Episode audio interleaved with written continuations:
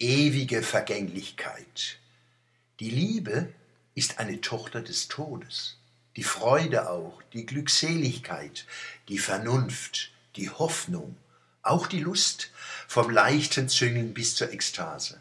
Unter seinen Kindern sind sie die schönsten. Schöne deutsche Sprache. All diese Erlebnismöglichkeiten sind weiblich. Zum Trost für die Buwe wenigstens die Vernunft hat kleine Bruder, der Verstand.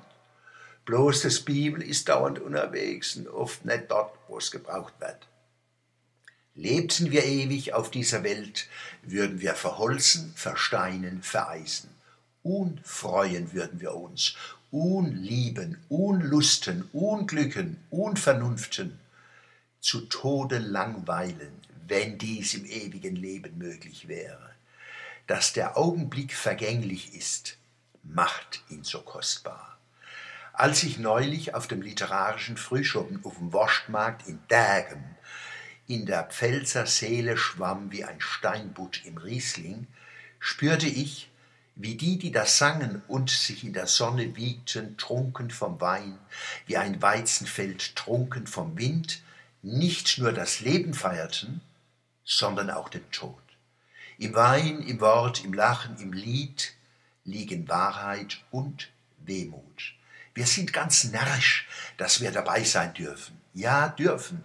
Lust und Freude werden mit religiöser Dankbarkeit genossen, auch von Atheisten und anderen, die glauben, weniger zu glauben.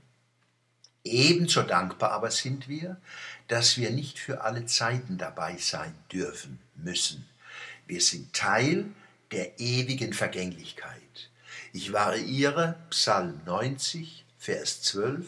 Herr, lehre uns bedenken, dass wir sterben dürfen, auf dass wir froh werden oder eine Verschwöbelung Goethes. Zum Augenblicke möchte ich sagen, vergeh rasch, du bist so schön. Ein Glück, dass wir die Äonen bis hierher nicht selbst durchleben mussten, sondern als Erzählung kennen. Menschen, Lieder, Anekdoten, Evolution, Geschichte.